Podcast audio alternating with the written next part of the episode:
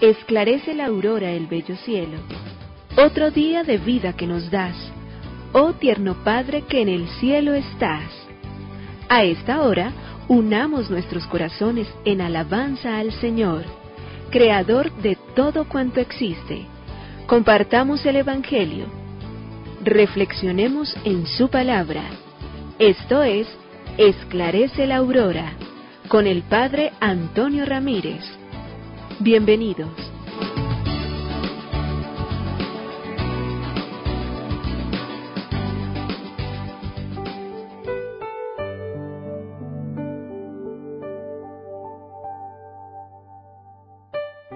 Nos encontramos hoy en el viernes de dolor, de sufrimiento, el viernes que nos coloca frente al dolor terrible de lo que significa sufrir y morir. La pregunta muchas veces, seguramente en la vida de ustedes, como ha sido en la mía también, es ¿por qué Dios permite que los buenos sufran como ya algún escritor se ha intentado tratar de delinear a través de algunas líneas de reflexión este enigma tan fuerte y tan terrible?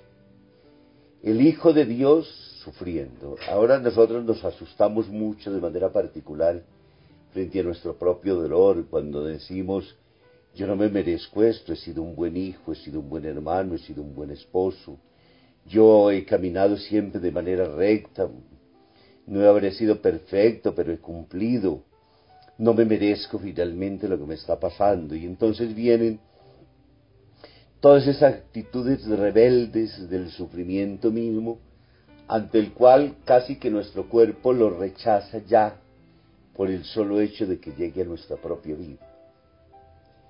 Pero sabemos bien que por condición humana, por naturaleza de lo que nosotros somos, primero porque no sabemos ni siquiera pedir lo que realmente nos conviene, dos porque nos equivocamos a lo largo de nuestras propias escogencias y entonces elegimos más que con el que con la razón, con el sentimiento y terminamos a veces en caminos equivocados.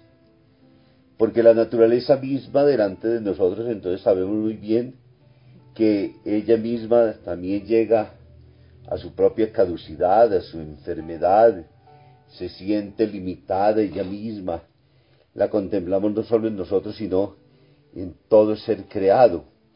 Pasa el tiempo y la pintura se deteriora, los animales se van envejeciendo como nos envejecemos nosotros, los seres humanos, y con todo ello nos habla siempre entonces del fin. Fin del cual todos y cada uno de nosotros también está asignado en el tiempo. Pero decía ahora hace poco, la más triste de todas las realidades es el Hijo de Dios. Dios que todo lo puede, Dios que tiene todo a su alcance, Dios que tiene todo en sus manos, ¿cómo no puede hacer entonces que el ser humano lo sufra? ¿Cómo puede permitir y cómo puede dejar que su propio hijo pase por estas pruebas dolorosísimas con las cuales nos enfrentamos hoy de las cuales el relato de la pasión nos hace sentir a nosotros más claramente esa limitación propia de la vida, pero ese valor también entonces de lo que significa finalmente sufrir. ¿Por qué sufre Jesús? Porque es un ser humano. ¿Por qué sufre Jesús? Porque quiere enseñarnos el valor redentivo del dolor. ¿Por qué sufre Jesús? Porque sabe que todo lo caduco de nuestra propia vida puede entonces también, en la luz a la luz de la fe, encontrar un sentido profundo. Siempre en la vida será del para qué vivimos. Y ese para qué vivimos hace que todo lo que nosotros hagamos en la vida lo orientemos a ese fin que nosotros tenemos. Jesús lo tiene muy claro en su propia vida y por ello lo asume. Y este viernes entonces para nosotros, cuando nos toca interiormente y cuando nos hace sentir la fragilidad, la humanidad, la caducidad de nuestro propio ser, cuando nos confronta de la manera más auténtica de nosotros mismos y cuando nos hace sentir el miedo de lo que nosotros somos y de lo que podemos llegar a ser, en cuanto lo infligimos, pero de igual manera también en cuanto lo podamos padecer. nos asusta y en el Hijo de Dios se revela mejor que nadie, particularmente. Podríamos hablar que el mundo de hoy es un mundo de sufrimiento, lo ha sido siempre. El sufrimiento humano hoy es el mismo de siempre, no ha cambiado con el tiempo, no es que los de ayer sufrían menos, no es que, no, hemos sufrido siempre y seguiremos sufriendo porque somos seres humanos y porque estamos limitados precisamente por esta condición en la cual nosotros estamos. Pero ese mismo dolor que nosotros conocemos y ese mismo sufrimiento siempre es nuevo, siempre es singular y siempre es dramático. Nuevo en cuanto que, pues es mi dolor. Y es el en hoy, en el tiempo que yo vivo. Es singular porque no todo el mundo está sufriendo y padeciendo las mismas cosas. Mientras yo aquí me estoy debatiendo por la pérdida de un ser querido, mientras yo estoy aquí sufriendo por una enfermedad, mientras yo estoy aquí sintiendo la pérdida de un hijo, de un esposo, cuando yo veo el drama de que todo lo que había construido se me está acabando, pues lo siento entonces finalmente en mi vida y se desploma sobre mí con toda la fuerza dramática, como una fuerza incontenible, capaz muchas veces de, no poder ni siquiera responder. Es más, me aturde tanto que parece que no soy capaz de reaccionar y me siento intimidado, rendido, agobiado, y ese drama se convierte para mí con unas características sobrenaturales porque me parece que después de eso no hay nada. Y cada uno de nosotros se plantea siempre y dice, este dolor mío nadie lo ha tenido y nadie puede sufrirlo y nada como esto. Por eso es tan dramático en nuestra existencia. ¿Y por qué sucede todo eso? Porque lo vivimos en primera persona. Y porque a nuestra misma vez nos podemos dejar interpelar personalmente con él. Esa podemos decir que es una constatación real y definitiva. Es una situación entonces frente a la cual nosotros nos, todos los días nos enfrentamos. Ahora, el significado del sufrimiento tiende muchas veces a diluirse, a desvanecerse, porque buscamos en vano un significado plausible, o bien porque lo narcotizamos dentro del flujo de una vida que no conducimos nosotros, sino otros en nuestra vida. Cuando no somos capaces de enfrentarnos a ese dolor ni dejarlo tampoco que nosotros marque la experiencia, pensémoslo, por ejemplo, en el hecho de una ruptura desde el punto de vista matrimonial. ¿Qué es lo primero que sucede?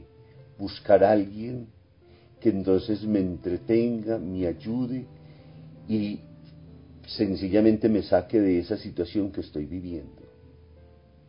En vez de enfrentar el dolor y de verlo con la cara y, poder ser capaz de estar frente a él, intento narcotizarlo. Entonces me marcho a otros sitios, dejo de pensarlo, inclusive a veces hasta permito drogar. El mundo de hoy lo primero que hace es buscar muchas, pero muchas ilusiones de esa responsabilidad de lo que significa el dolor.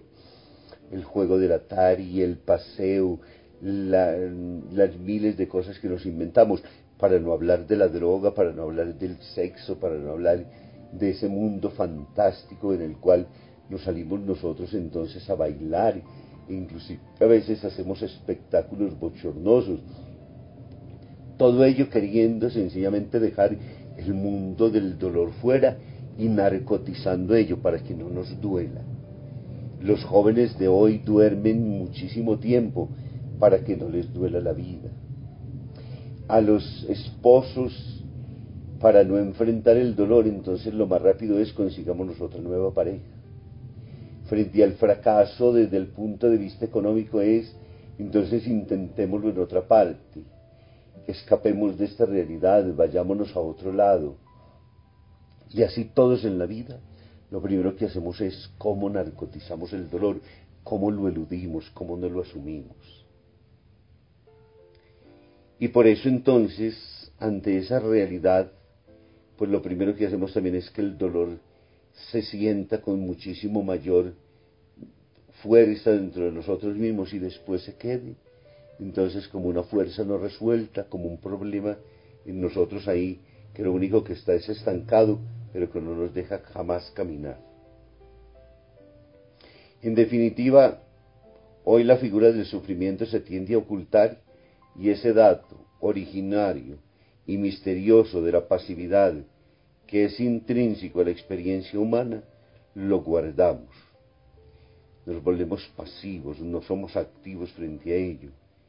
Entonces no deseamos absolutamente nada y queremos una pasividad no deseada, inesperada, sino impuesta por todos los otros medios, por todas las otras cosas. Se convierte en una interrupción, en una frustración, en una disgregación, en un anticipo realista e ineludible del final. Sencillamente no lo enfrentamos. Y el dolor, lo primero que nos pide a nosotros es que seamos capaces de encontrarlo. Jesús es la cruz. Por eso en vez de narcotizarse, porque le ofrecieron la oportunidad, saben ustedes que ese rictus amargo que le ofrecían, en esa, en esa caña empapada de vinagre, era un narcótico que le ofrecían a quienes estaban sufriendo en la cruz para que su dolor fuera menos fuerte para que perdieran la conciencia y para que pudieran morir más tranquilamente.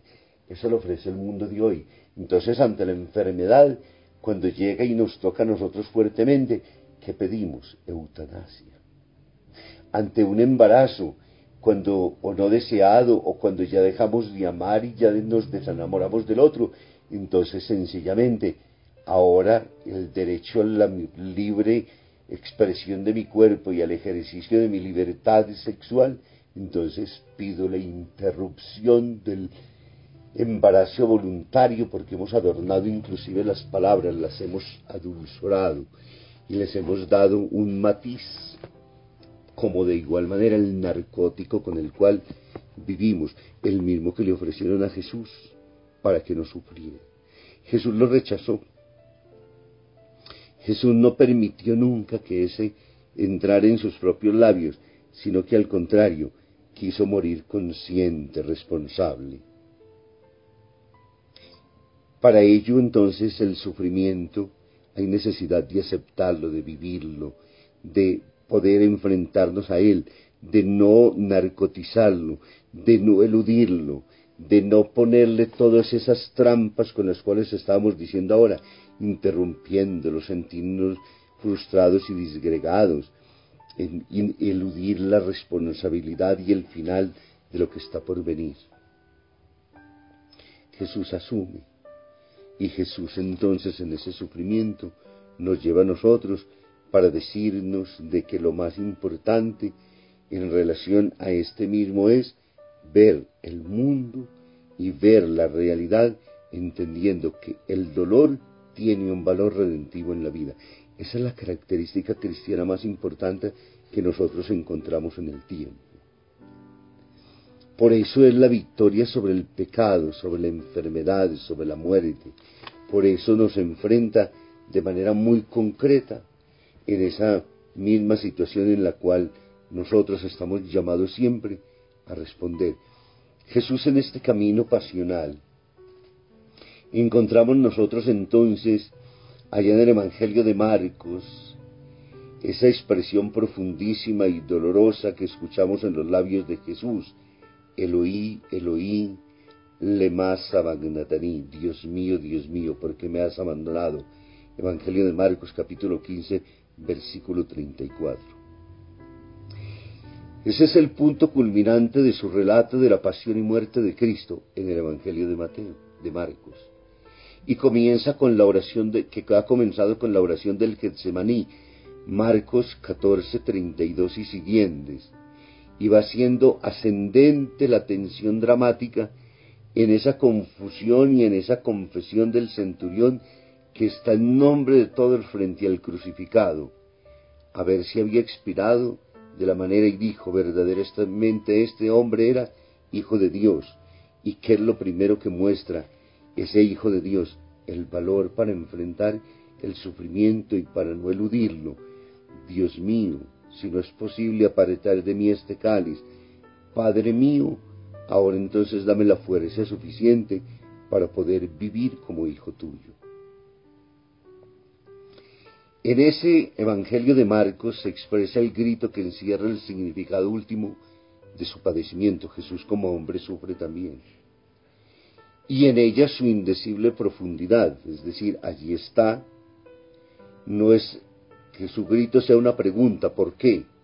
Porque cuando nosotros preguntamos por el dolor, ¿por qué nos aplasta más terriblemente?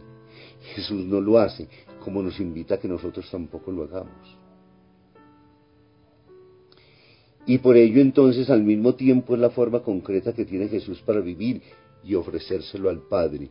Él se ofrece en ese sufrimiento y Él lo coloca allí. Por eso el hecho de que elija el comienzo del Salmo 22, como se reconoce habitualmente, no implica que Jesús se limite a ser suyo el sentido del Salmo. Más bien, es el Salmo el que encuentra sentido pleno en el grito inaudito de Jesucristo, Dios mío, Dios mío el papá hecho carne.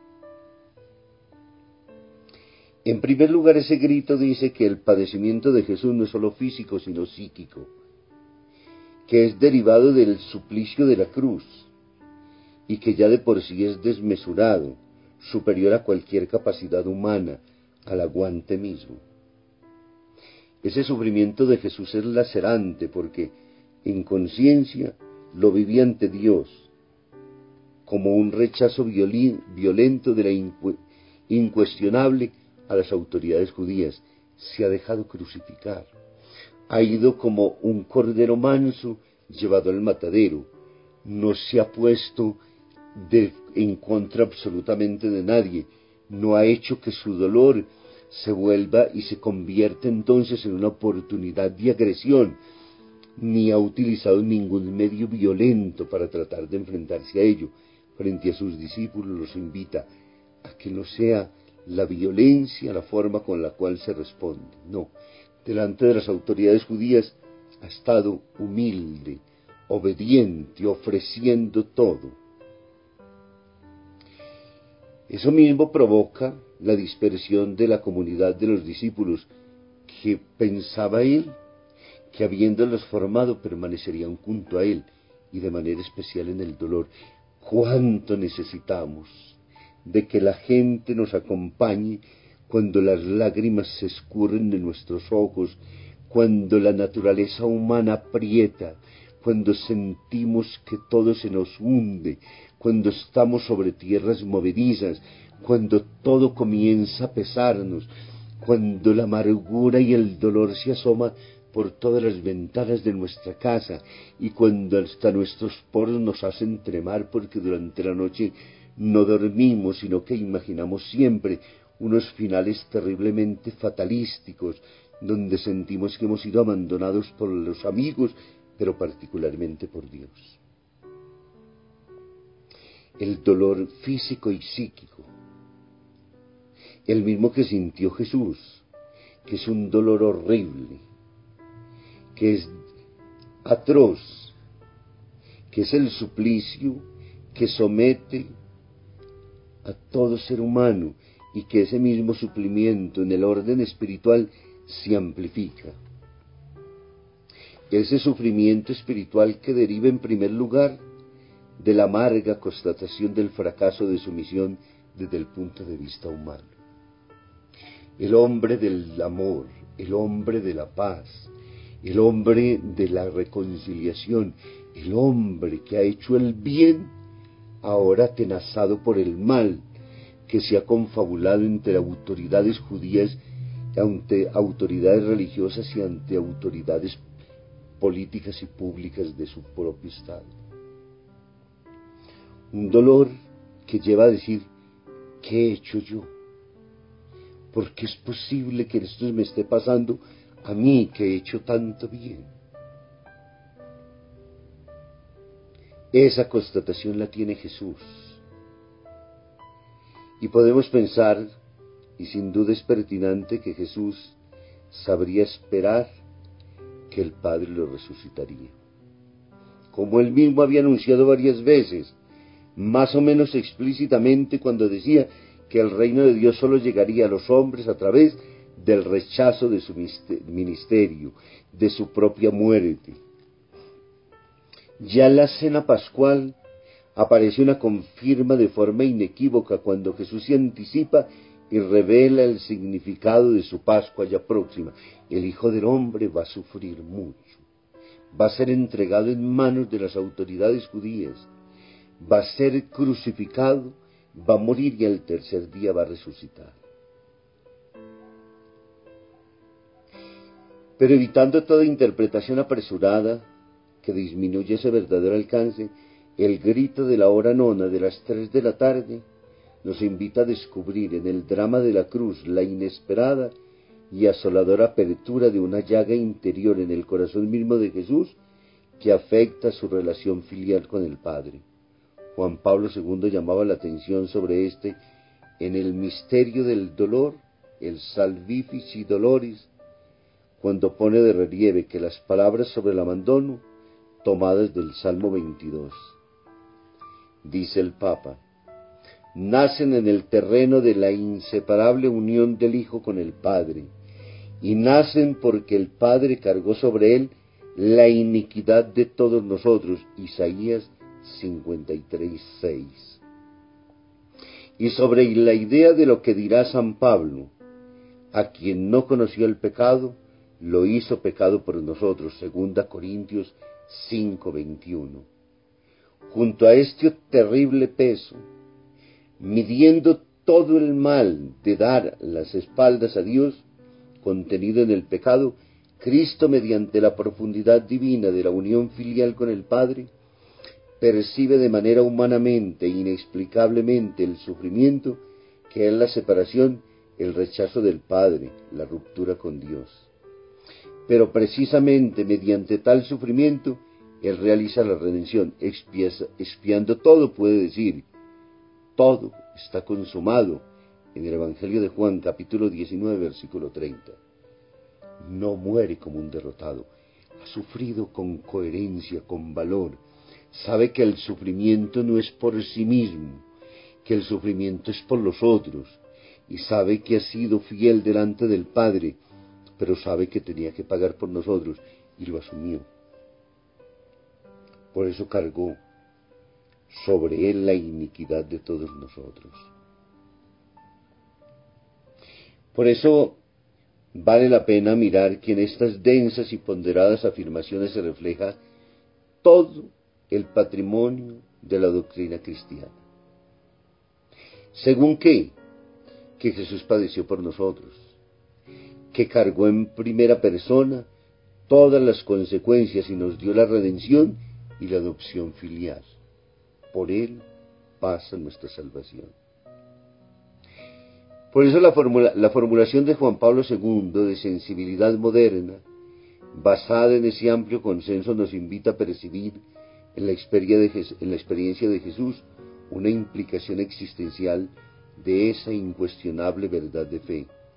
Una cosa es tener claro en la confesión de fe de que Jesús ha padecido objetivamente por nuestros pecados y otra es adquirir conciencia de lo que esto ha puesto para su subjetividad. Una cosa es el dolor suyo, ofrecido pero otra cosa es el dolor, la carga con la cual Él ha sufrido por nosotros. Y esa es la invitación a tomar conciencia. Es que nosotros seamos capaces de compartir ese dolor, ese sufrimiento, todo eso que Jesús siente junto a sí mismo y dentro de él mismo, para poder entonces entrar en la realidad más auténtica y verdadera. Jesús sufrió solamente por amor. Y por ello entonces, cuando nosotros entramos en esa conciencia de la cual el evangelista San Marcos ha ido trazando el hilo conductor de la reflexión, intentando expresar de manera significativa el sufrimiento humano entre la Pascua, la muerte y la resurrección, el Hijo de Dios se expresa para sí mismo en el sufrimiento humano y le ofrece al hombre la gracia añadida de vivir su sufrimiento como Hijo de Dios. Nosotros estamos llamados a sufrir con Cristo. En la pasión, muerte y cruz del Hijo de Dios se expresa también todo el dolor y el sufrimiento del hombre. El sufrimiento humano que vive de forma tan intensa y dramática es real, y ese ni se elimina ni se mitiga, y diría que ni siquiera se transfigura. Es lo que es, con la crudeza con la cual se presenta, y permanece en él, lo enfrenta.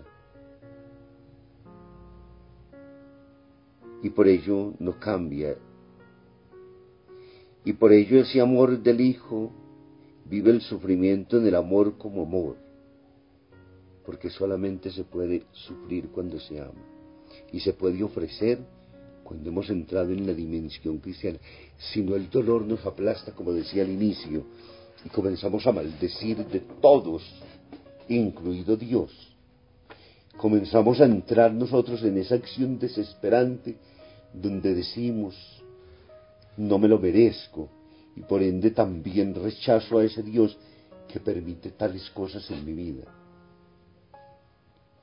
Solo por amor se puede sufrir cristianamente. Bastaría mirar a los santos. Y por eso entonces el amor del Hijo vive ese sufrimiento en el amor y como amor, porque sabe que a través de él ama la humanidad ama a su Padre y redime al mundo. Y siente también que ese mismo amor del Padre lo acoge a él. ¿Por qué? Porque el Hijo grita en su sufrimiento y le devuelve de forma nueva y plena la vida del amor que él le ha entregado. ¿Cuándo? En la resurrección. El amor del Espíritu Santo, soplo divino de vida y de amor, brota para los hombres ahora sin medida Juan 3:34, del corazón traspasado, del Hijo crucificado, pero también resucitado. Este viernes del dolor nos lleva a nosotros entonces a ponernos frente al mundo, frente a las realidades del sufrimiento, y entender que el Hijo de Dios ha querido, ha aceptado voluntariamente sufrir por nosotros. Su dolor es real, no es fingido. Su dolor, a pesar de ser Dios, no hace precisamente como le dice uno de los ladrones, si eres hijo de Dios, bájate. Sálvate a ti y sálvanos a nosotros. Juan Pablo II lo interpretó como un renunciar a la cruz, como un bajarse de ella, como un ofender el plan de Dios, como un dejar a los hombres en valía del mal y perdidos definitivamente. Jesús no lo hace. Por ello no se baja de la cruz. Y esa es la tentación. Ese matrimonio no funciona, tíralo a la porra. Todo, destruyelo sencillamente cuando las cosas no se den, cuando no corresponda a los intereses que tú tienes. Cuando vea que se contrapone y cuando te haga sufrir, bótalo porque Dios no lo, permite. Bastaría mirar los coaching de hoy que lo primero que nos están diciendo, lo que no te guste, lo que no te plazca, lo que te haga sufrir, lo que te enfrente al dolor, lo que recházalo de plano, sin necesidad de encontrarte. Tu marido te hace sufrir, bótalo, déjalo. El trabajo donde tú estás no te sientes bien, déjalo sencillamente botado. Es dejar la cruz y es acomodarnos al mundo. Y por ese lado no llegamos absolutamente a ninguna parte. Jesucristo nos lo enseña. Y Jesucristo nos pide de que seamos capaces de enfrentar el dolor como lo enfrentó Él. Lo miró a los ojos, lo abrazó tierna y profundamente. En ese mismo dolor miró a la humanidad entera, supo cuánto sufría, lloró e inclusive hasta gotas de sangre y sudor nos dice a nosotros el evangelista San Lucas, pero lo abrazó. porque amaba tanto a su Padre, porque ama tanto a la humanidad, porque amó tanto a los hombres, pasó haciendo el bien y curando a los oprimidos por el mal, nos dice a nosotros el apóstol y evangelista Pedro. Que nuestra vida pueda ser también testimonio del dolor, del sufrimiento, de la amargura. Nos encontramos con Él todos los días. Tiene cara pintada absolutamente por todos los medios. Se asoma por todas las ventanas, nos desafía y nos reta. Que seamos capaces de vivirlo. Que no le, duda, le eludamos, que nos responsabilicemos frente a Él y que sintamos y entendamos que a través de Él, uniendo la, cruz de Cristo, podemos alcanzar muchos beneficios personales y muchos beneficios comunitarios. Hacemos mucho bien a la iglesia y nos hacemos mucho bien a nosotros, porque sufriendo Jesucristo mismo aprendió a obedecer.